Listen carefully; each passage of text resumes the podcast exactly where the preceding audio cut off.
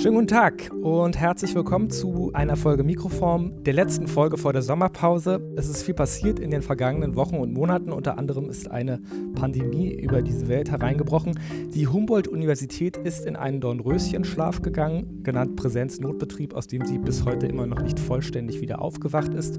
Und weitgehend unbemerkt von der Öffentlichkeit äh, gewissermaßen klammheimlich sind am Graduiertenkolleg Kleine Form 13 neue Kollegiatinnen und Kollegiaten auf eine Reise gegangen, die dreijährige Reise, die sich Promotion nennt. Das wollen wir als Podcast dieses Graduiertenkollegs nicht unkommentiert lassen und sprechen heute mit sechs von ihnen, und zwar genau jenen sechs, die unser Podcast-Team in Zukunft verstärken werden. Und wir machen das im Schichtdienst. Drei Gespräche, a drei Gesprächspartner. Den Anfang machen Daja Behnert, die auf Sicherheitsabstand zu meiner Linken sitzt, und ähm, Johannes Spengler. Und äh, ja, ich freue mich auf jeden Fall sehr, dass wir heute hier so zusammengekommen sind, um über eure Projekte zu sprechen, aber sicherlich auch über die vergangenen Monate, denn ich kann mir vorstellen, dass es nicht besonders, sagen wir, ähm, äh, einfach war, seine Promotion zu starten, während Bibliotheken zu waren, während es keine Präsenzseminare gab. Vielleicht könnt ihr mal so aus dem Nähkästchen plaudern. Wie ist es so euch ergangen? Johannes? Also das mit den Bibliotheken ist natürlich schon mal ein gutes Thema. Am Anfang ist man nicht an Bücher rangekommen und ich glaube, das hat sich ein bisschen äh, gelockert inzwischen. Also ähm, ich habe jetzt auf dem Computer eigentlich mehr Texte, als ich in den nächsten Monaten werde lesen können. Oder wir hätten ja eigentlich äh, einen Arbeitsplatz äh, zur Verfügung gestellt bekommen. Ähm, das ist, glaube ich, momentan für die meisten von uns eine ziemlich schwere Situation, dass wir zu Hause sitzen und irgendwie Leute im Hintergrund haben, die vielleicht auch arbeiten oder da wohnen oder was weiß ich. Ähm, also das sind für mich so die Sachen, die am schwersten ins Gewicht gefallen sind. Am Anfang erstmal so die Sorge, oh Gott, wie komme ich jetzt an Material ran? Mhm. Und jetzt so, ähm, wie arbeite ich wo? Wie kann ich das organisieren, dass ich das so ein bisschen aus meinem Privatleben raushalte mhm. und das organisiert bekomme? Daher ist die ähnlich ergangen. Der PDF-Speicher ist voll, aber die Sehnsucht nach, äh, sage ich mal, äh, echtem Austausch groß. Ja, äh, mir geht es ähnlich. Ja, wie Johannes, ähm, vor allem hat man gemerkt, ähm, wie sehr der Austausch in der Wissenschaft wichtig ist. Also alleine, wenn man nicht die Möglichkeit hat, ähm, in Person zu seiner Professorin zu gehen und ihr mal ein paar Stellen im Buch zu zeigen, die man gut findet, also dass man das eben nicht ähm, persönlich machen kann. Das ja, war schwierig für mich und ist nach wie vor. Mhm. Dein äh, Promotionsprojekt äh, widmet sich äh, der Naivität kleiner Formen und wir hatten auch schon mal gesprochen über, sage ich mal, die Bandbreite äh, dessen, was, äh, also du bist Slawistin, um dich vielleicht äh, so vorzustellen und ähm, du behandelst in deiner Dissertation eben einen ganzen Strauß von Kleinformen, von denen ich persönlich noch nie was gehört hatte. Und vielleicht äh, kannst du darüber äh, was sagen. Also was ist sozusagen im Repert vorm Repertoire deiner, deiner Dis? Ja, ähm, also in meiner Dis ähm, geht es ähm, vorwiegend ähm, erstmal um einen Begriff, der in der Wissenschaft etwas in Vergessenheit geraten ist, und zwar um die Naivität als ästhetische und poetische Kategorie. Diesen Begriff möchte ich aufgreifen, ihm eine gewisse Aktualität verleihen, vor allem auch was den Einfluss der Medien, der digitalen Medien betrifft und ja, ich habe eine ziemlich große Auswahl an kleinen Formen, aber sie alle bewegen sich sozusagen innerhalb dieses Phänomens, ja, dieser, dieser ästhetischen Kategorie der Naivität. Ähm, und mittlerweile in der Quarantäne bin ich auch, ähm, habe ich auch einige neue Formen und neue Autoren für mich entdeckt, weil im digitalen Bereich stößt man immer wieder auf neue ja, Vernetzungen, neue Seiten, wo man, äh, wo man eben ja, neue Autoren für sich entdecken kann. Mhm. Die wichtigsten kleinen Formen bei mir sind ähm, der Aphorismus, die Mikrofiktion. Äh, Mikrofiktion bei mir konkret, das sind äh, kleinere fiktionale Geschichten von ähm, maximal 100 Wörtern. Also noch kürzer als Tweets? Noch, genau. Ähm, unter anderem auch Twitter-Fiction bzw. Twitter-Aphorismen und ähm, Kurzgedichte, Kurzlyrik eine ganz besondere Sparte in der Lyrik sind bei mir die Dreizeiler-Gedichte. Eine Form, die sich im Internet aus dem traditionellen Haiku äh, entwickelt hat. Mhm. Das sind so die, die wichtigsten Formen. Aber es kommt noch mehr dazu, definitiv.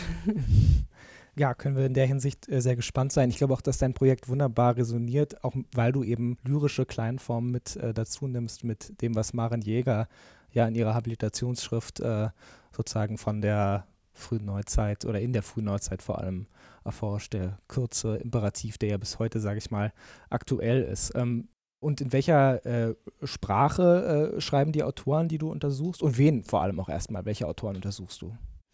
Also, wie du ja schon erwähnt hast, ich ich komme aus der Slavistik, ich untersuche russischsprachige Autoren.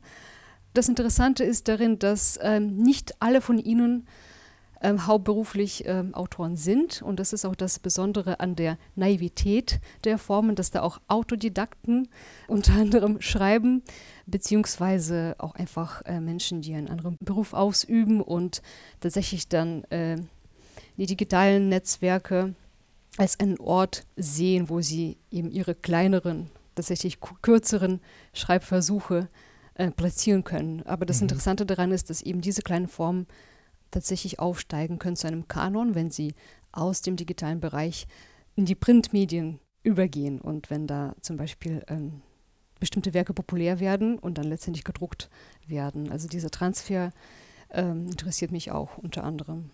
Transfer eben aus dem Netz ins, in die Zeitung oder ins gedruckte Buch genau.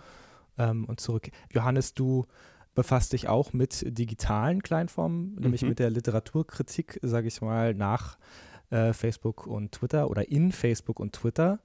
Äh, genau. Unter anderem? Genau, unter anderem. Also es geht um jede Form eigentlich von äh, Laienkritik.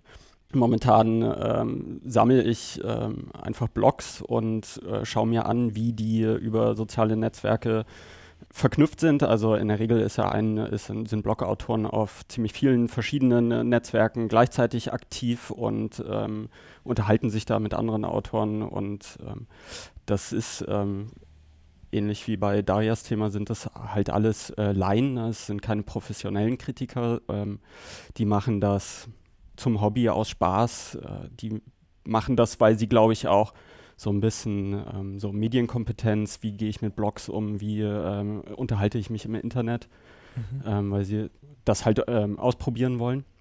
Also momentan untersuche ich so ein bisschen, wie sich ähm, zum Beispiel ein Blogpost, eine Rezension im Verhältnis zu dem äh, Social Media Post, der dasselbe Thema behandelt, wie, wie das in einer Relation zueinander steht. Mhm.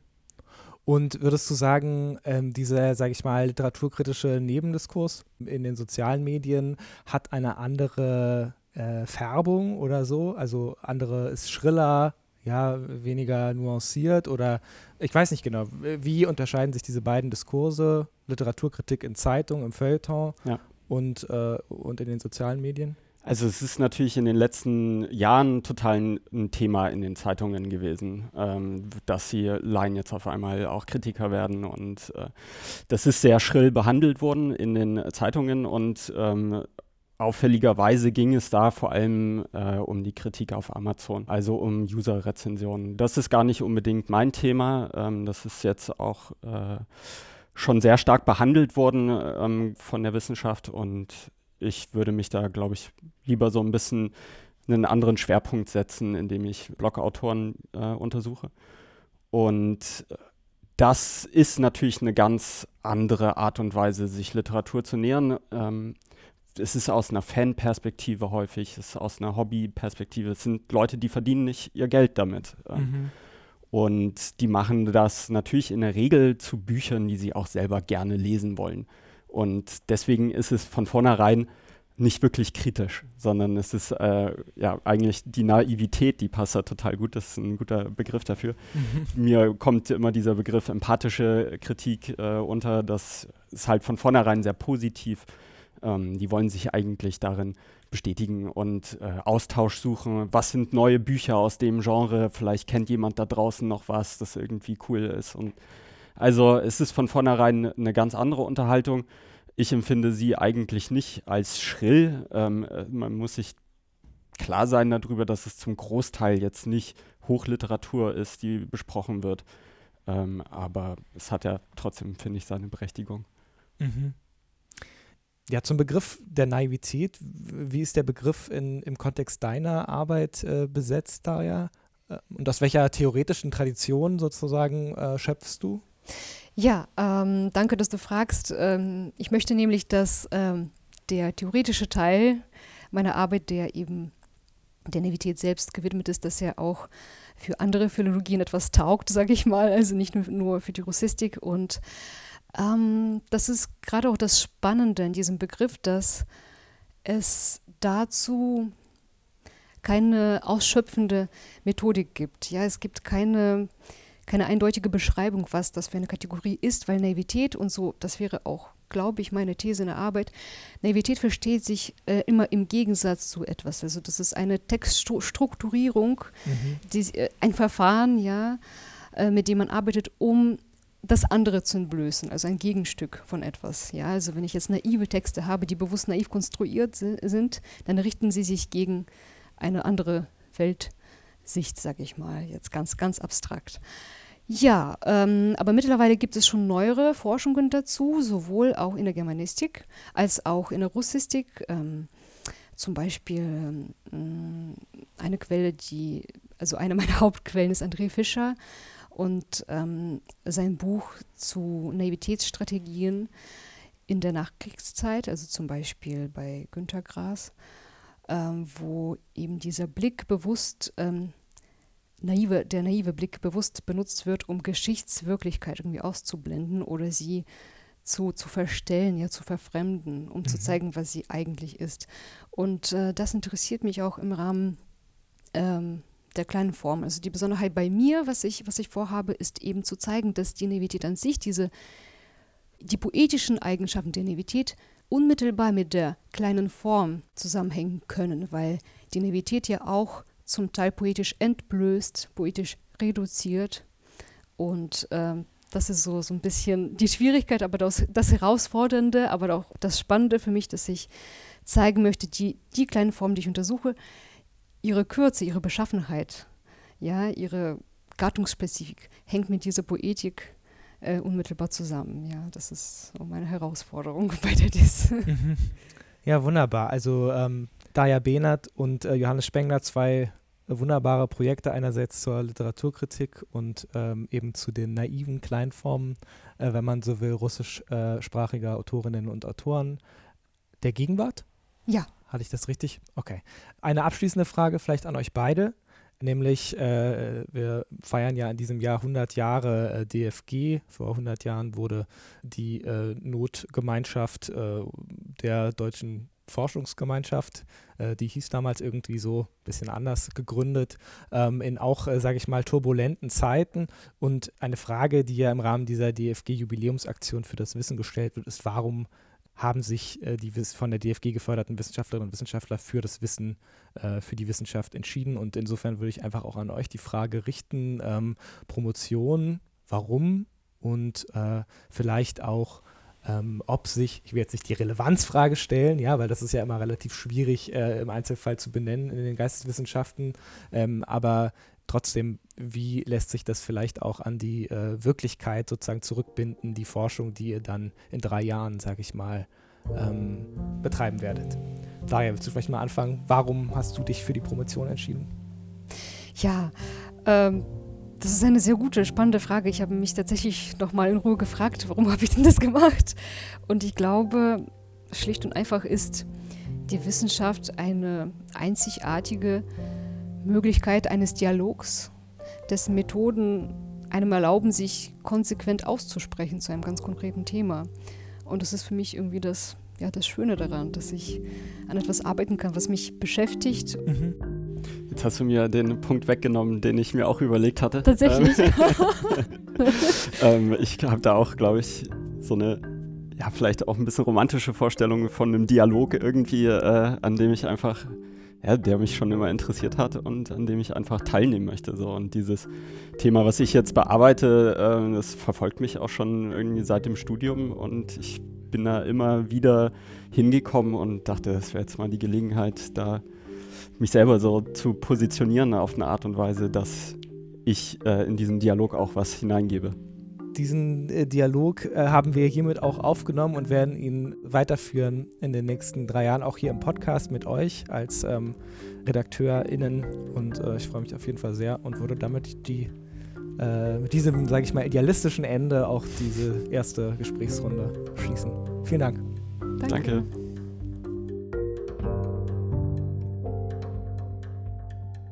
Danke.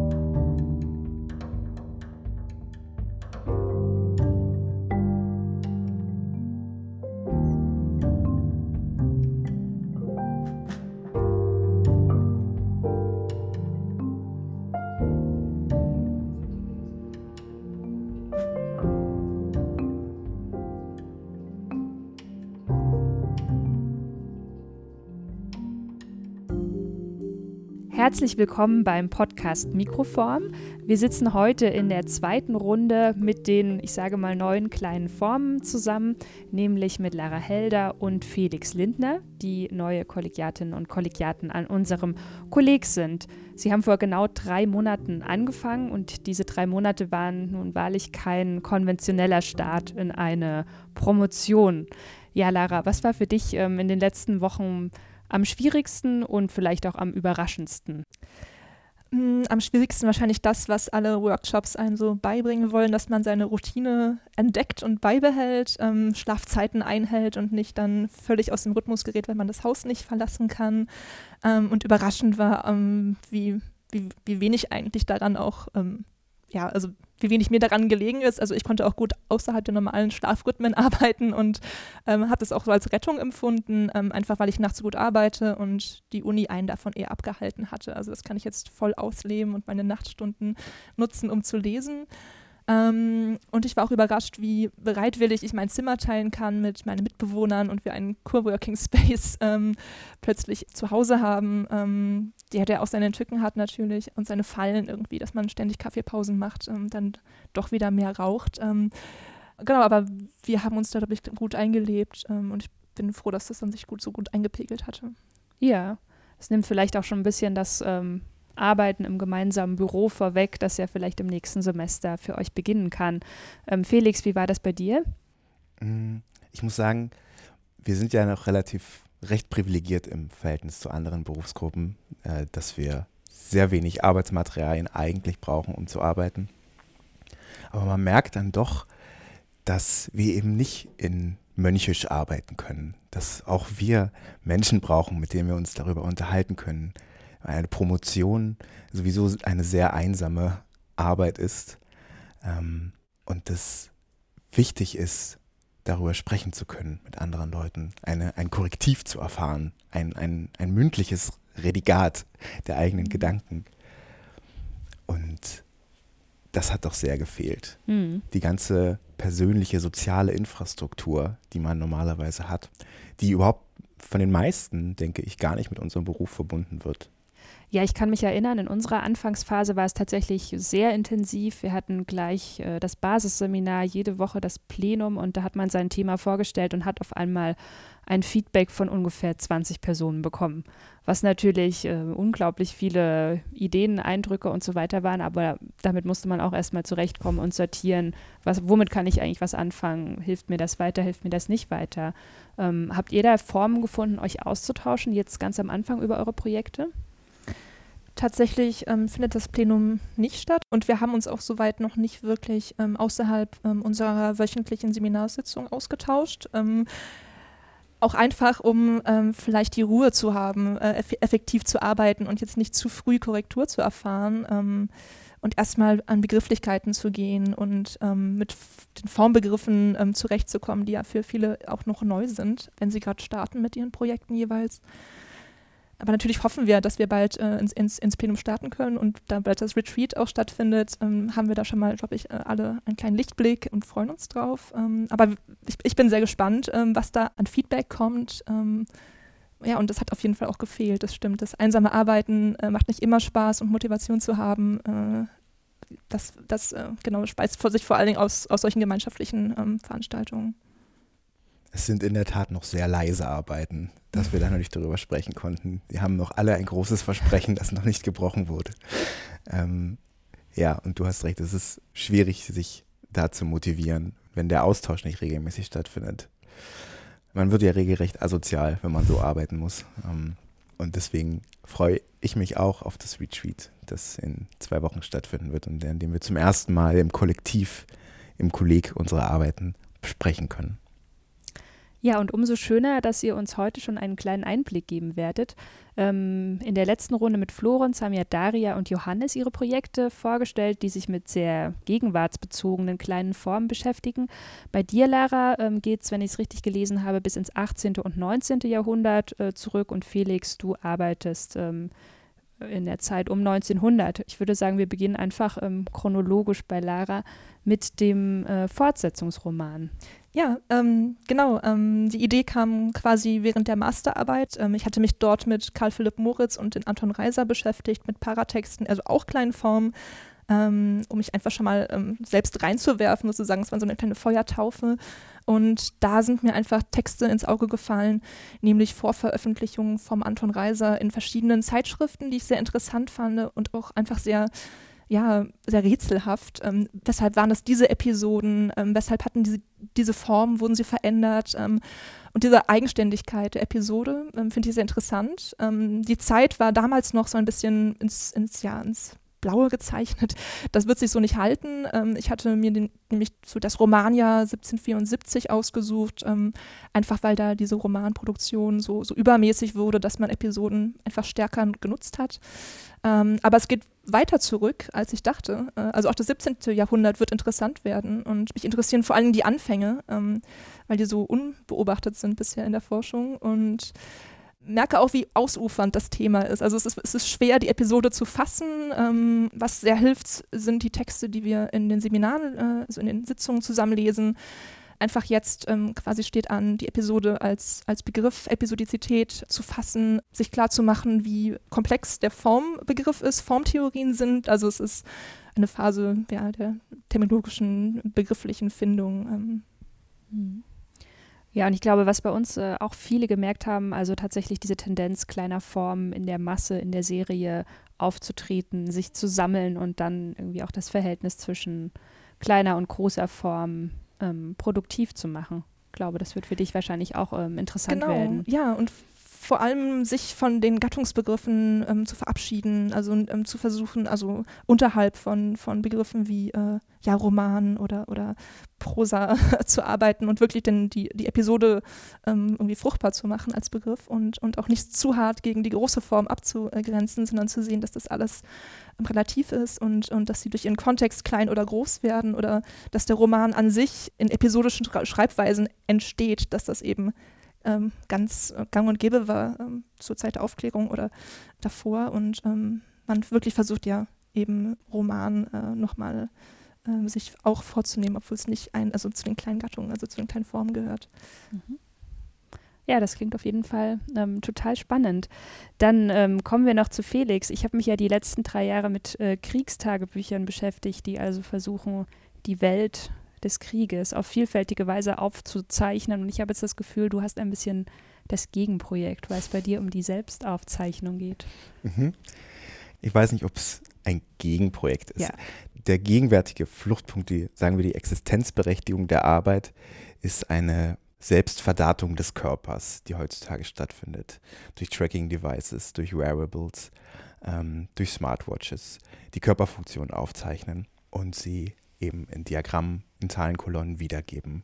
Und davon habe ich eine, sagen wir, historische Vorform gefunden um 1900 in den vielen kleinen Bemerkungen, die vor allen Dingen Nietzsche, Kafka, Thomas Mann und Musil notiert haben, aufgeschrieben haben, ähm, in Briefen, in Tagebüchern, in Notizheften, in allem, was sich beschreiben lässt, ähm, wird ihre Beziehung zum Körper datenartig dargestellt. Das heißt, wenn wir an Beispiele denken, haben wir zum Beispiel die Klima-Kopfschmerztabellen von Nietzsche. Wir haben das Sex-Arbeit-Diagramm von Robert Musil, die Zigarettenchronologie von Musil. Wir haben die Diätpläne von Nietzsche, die mhm. ganzen Postkarten, auf denen Kafka seine jeweiligen Speisepläne aus Sanatorien berichtet. Das sind alles Formen, in denen Körper erfasst und erzählt werden. Die werden auch wieder gelesen, die werden neu angeordnet. Und das Interessante ist, weil es ja um Schriftsteller geht, sind das diese Aufzeichnungen, dass es in denen immer ums Schreiben geht. Davor, dabei, danach geht es immer ums Schreiben. Ähm, und zwar aufgrund einer, wie ich das eine Hypothese, dass nämlich ein Diskurs zu einer medizinischen Alltagspraxis wird, nämlich die Neurasthenie, die auf dem Sammeln von diffusen Symptomen beruht. Das heißt, es gibt ein Krankheitsbild, das ist aber so vielfältig, dass man es nicht genau beschreiben kann. Man kann es nur beobachten. Und das machen diese Autoren, indem sie das verschriftlichen. Und das ist auch genau das, was die Ärzte, zu denen sie gehen, von ihnen fordern. Ähm, das heißt, dort wird sozusagen anhand von kleinen Symptominformationen die Geschichte eines Körpers erzählt, die sich an diesen äh, kleinen Bits und Daten an Körpern ähm, lang vollzieht und die sich natürlich auch immer wieder ändern kann, sobald mehr Aufzeichnungen hinzukommen. Mhm. Und äh, deine Arbeit äh, spielt sich quasi um 1900 ab und äh, dieser mhm. Fluchtpunkt der Gegenwart, der spielt aber für dein eigenes Nachdenken auch eine große Rolle? Der spielt dafür eine große Rolle und vor allen Dingen für mich persönlich ein, ein Ziel einfach der Arbeit, dass sie kein Selbstgespräch der Germanistik ist, sondern dass sie uns etwas historisch erzählt, das heutzutage stattfindet. Mhm. Dann noch eine ähm, kurze Frage, auf die ihr in zwei Sätzen antworten könnt. Ähm, was erhofft ihr euch von den nächsten drei Jahren? Ich glaube, mein Thema ist gut darauf ausgelegt, sehr viel Spaß mit dem Material zu haben. Ähm, ja, also ähnlich, ähm, endlich Zeit zu haben, sich auf wirklich das Thema, was man sich äh, ausgesucht hat, zu konzentrieren, ähm, ohne Nebenjobs, ohne genau auf andere Kontexte zu achten und sich da auch die Zeit zu nehmen, ähm, was nicht selbstverständlich ist.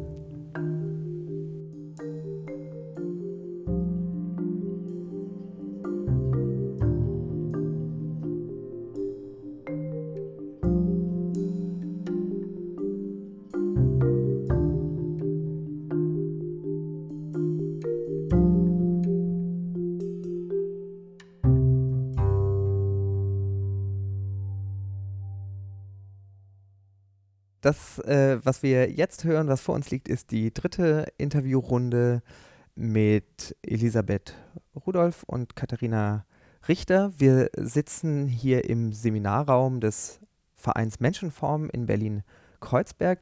Ähm, Katharina, ich fange mal mit dir an. Du bist Hilfskraft bei den kleinen Formen. Ähm, du kennst die Zeit vor Corona, du kennst die Zeit während des Lockdowns ähm, die genau in die Startphase der nächsten Generation der kleinen Form fiel. Und du kennst letztendlich auch den angelaufenen Betrieb. Kannst du was darüber sagen, wie sich die Form der Organisation, das wissenschaftliche Arbeiten auch von Seiten der Verwaltung, der Arbeitsabläufe, der Organisation verändert hat, vorher, nachher? Was klappt? Was ist schwierig?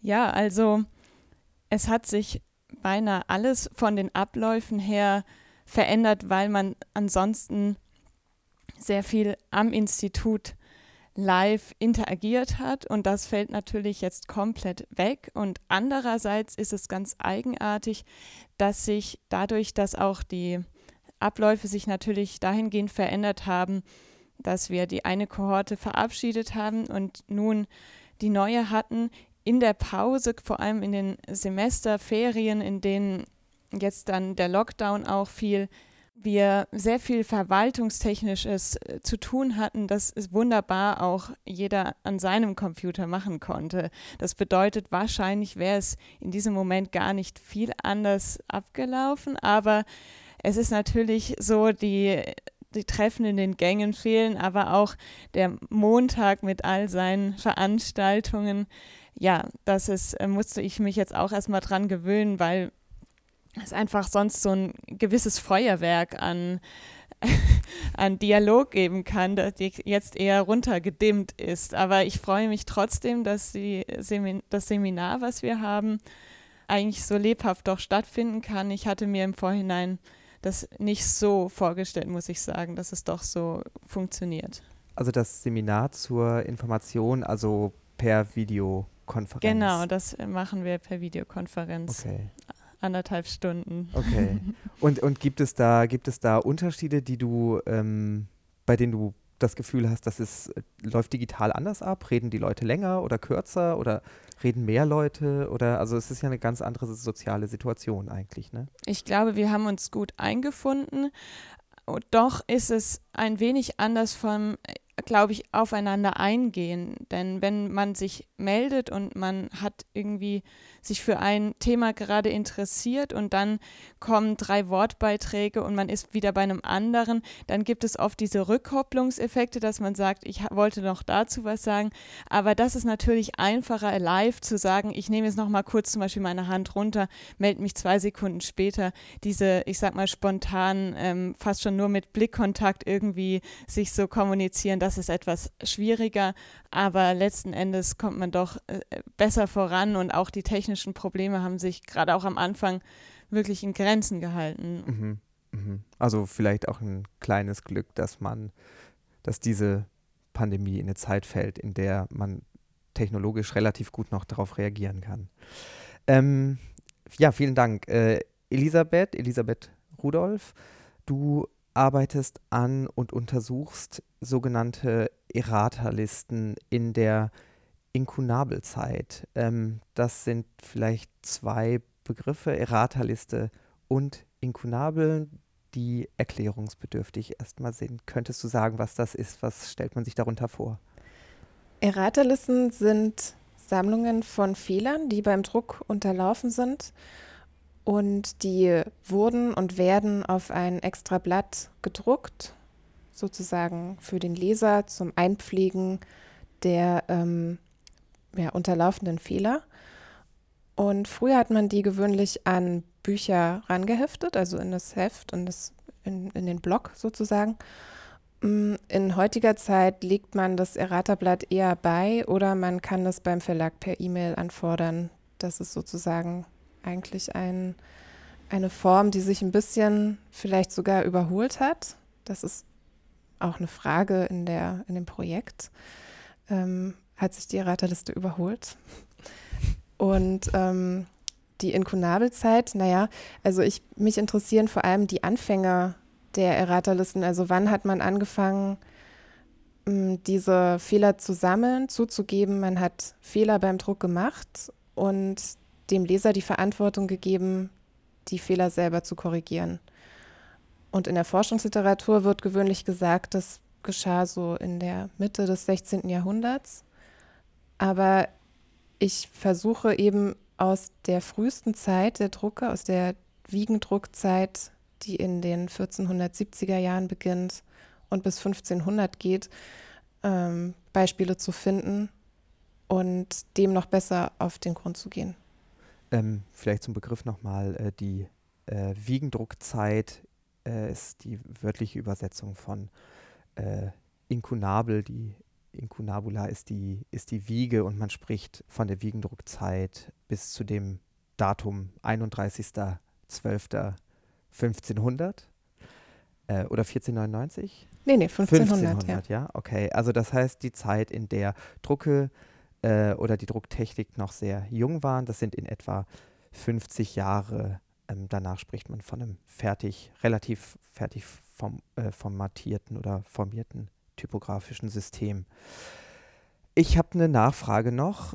Könntest du noch mal sagen, Elisabeth, in einem Diskurs von Popularisierung von Wissen, welche Rolle spielt die Errata-Liste? Was ist eigentlich das Interessante in so einer Fragestellung daran? Das Interessante ist daran, dass dem Leser eine viel größere Rolle bei der Inhaltserstellung plötzlich zukam als noch in der Manuskriptzeit, weil eigentlich ein Manuskript mehr oder weniger unanfechtbar ist. Also es steht da und es ist, ähm, da würde niemand dran rumkorrigieren. Mhm. Ich kann mir nicht vorstellen, dass es Errata-Listen oder Errata-Nachträge, Notabene, ähm, Formeln in der Manuskriptzeit gab. Das wäre aber herauszufinden noch. Äh, das ist eigentlich ein Phänomen der Druckzeit, also des, des Buchdrucks. Und ähm, im Laufe der Zeit konnten auch Leser Druckfehler einreichen, also sagen, auf, ja, sich mit dem Verlag oder mit dem Drucker in Verbindung setzen und ähm, Fehler in den Büchern anzeigen. Das hat natürlich ganz viel mit der Popularisierung von Büchern und ähm, generell jeder Art von Literatur zu tun, mm, weil der Leser dann einfach viel engagierter sein konnte. Das heißt, du äh, äh, gehst auch davon aus im Hintergrund, es gibt zunehmend so eine Normierung von Werk, ähm, sowas wie dem Standard, den man als Ideal sieht und versucht, die Drucke daraufhin immer wieder zu verbessern, zu standardisieren, oder? Vielleicht nicht, weil das zeigt ja eigentlich die Instabilität von Texten mhm. an, dass eben immer noch, auch mehrere Jahre später, Druckfehler gefunden werden können von unterschiedlichen Instanzen, sei es vom Autor selbst oder von, von der Leserschaft. Mhm. Mhm.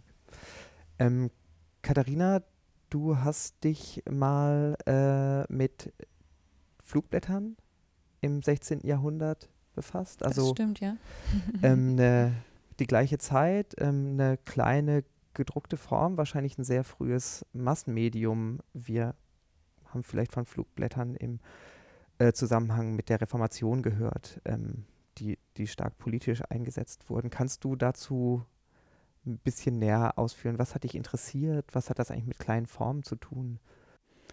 Also, was mich interessiert hat, das ist im Laufe eines Seminars entstanden, das sich ausschließlich mit Flugblättern aus dem 16. Jahrhundert aus verschiedensten Perspektiven beschäftigt hat. Und ich habe ein Flugblatt entdeckt, beziehungsweise zwei, die ein eigenartiges Ereignis besprechen, und zwar ein Blutwunder. Man muss sagen, man hat sehr viele Wunderzeichen in diesem Jahrhundert ähm, versucht zu verstehen, zu deuten und diese sind eben auch in den Flugblättern gedruckt worden. Das sind einseitige Bögen, die teilweise eher im DIN A3-Format, also wirklich, oder DIN A4-Format wirklich groß verteilt wurden mit Holzschnitten.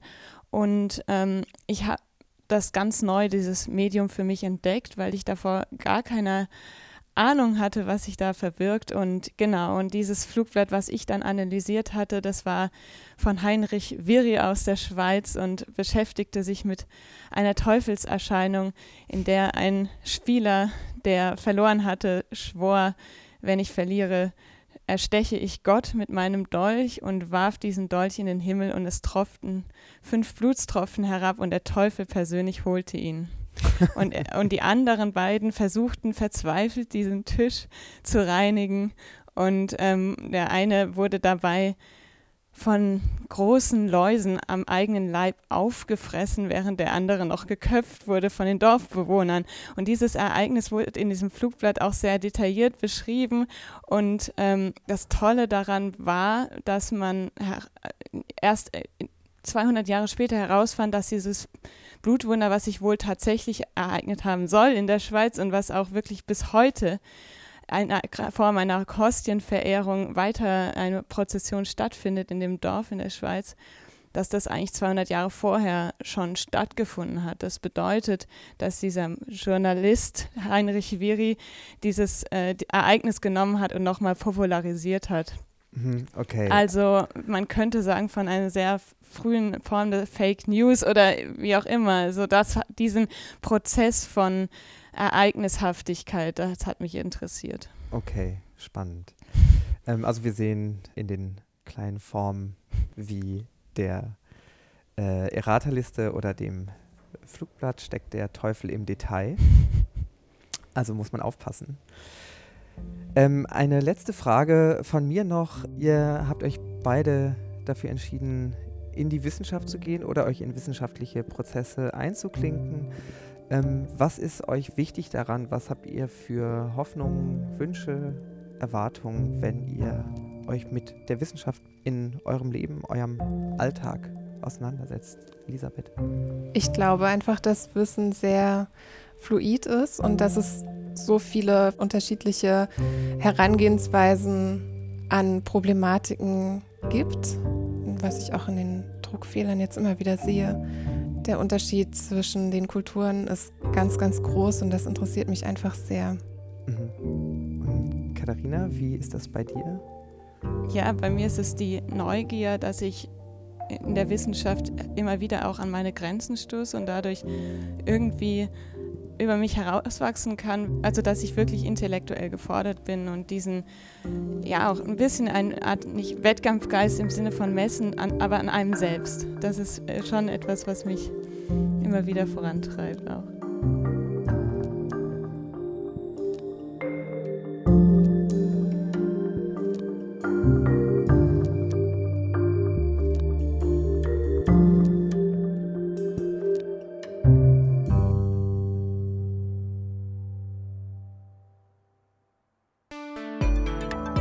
Mikroform. Der Podcast des Graduiertenkollegs. Literatur und Wissensgeschichte kleiner Formen.